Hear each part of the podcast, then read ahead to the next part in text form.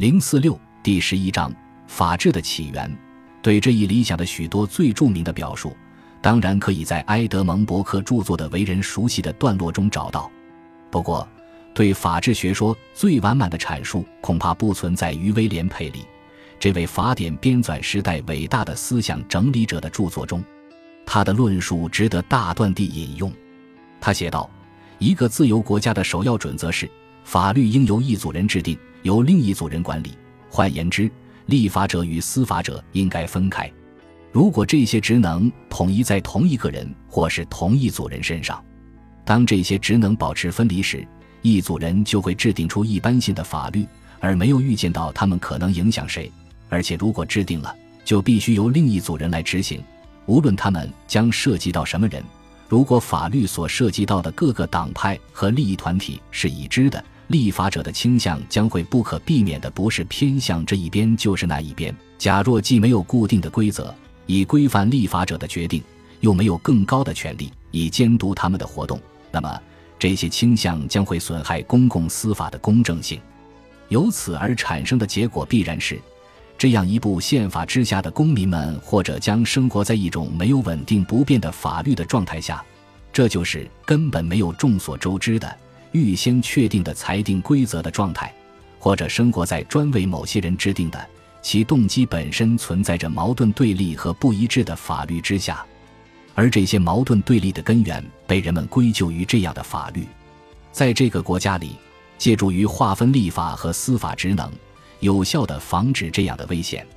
议会不认识其行为会对之产生影响的那些个人。他在制定法律时面前没有案件或当事人，也不为任何私人的计划服务。因此，他的决议是根据关于普遍影响和意向的考虑提出的。这些考虑总是带来不偏不倚的，而且通常是有益的规定。八，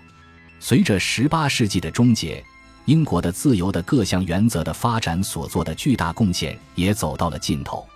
虽然麦考利再一次的为十九世纪所做的事，正是休谟为十八世纪所做过的事；虽然爱丁堡评论的辉格党知识分子以及具有亚当斯密传统的国民经济学家，如麦卡洛克、J.R. McCulloch 和希尼尔 （N.W. Senior） 继续根据古典的含义来理解自由，可是这方面几乎没有进一步的发展。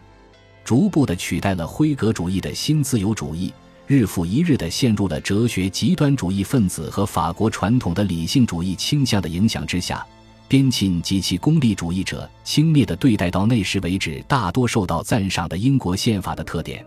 他们做的许多事情都有助于摧毁英国部分的从中世纪保留下来的那些见解。他们将一些到那时为止在英国完全陌生的东西引进了英国。以及按照理性原则重新塑造整个法律体系及其制度设施的愿望，从受到法国革命理想指引的那些人对英国式的自由的传统原则缺乏理解，这清楚地表现在法国革命在英国的早期倡导者之一理查德·普赖斯身上。1778年，他就论证道：当自由被说成是法治而不是人治时，这是对自由的极不完善的界定。如果在一个国家里，法律是由一个人或一个小集团制定的，而不是通过普遍的赞同制定的。法律的统治无非是一种奴役。八年以后，他得以展示一封杜尔戈 （Turgot） 的赞扬信，信中说：“您差不多是提出合理的自由思想的贵国第一位作家，并且您第一个揭示了被几乎所有的共和主义作家无休止的重复的自由在于只服从法律这一观念的虚伪性。这是如何发生的？”从那时起，基本上是法国式的政治自由的观念，实际上渐渐地取代了英国的个人自由理想，直到人们能够说，在近一个多世纪以前谴责过成为法国革命基础的那些思想观念的，并领导了反对拿破仑的运动的英国，那些思想观念获得了胜利。在那儿，尽管17世纪的大多数成就在进入19世纪之后被保留了下来，然而。我们必须在其他什么地方寻求作为这些成就之基础的理想的进一步发展。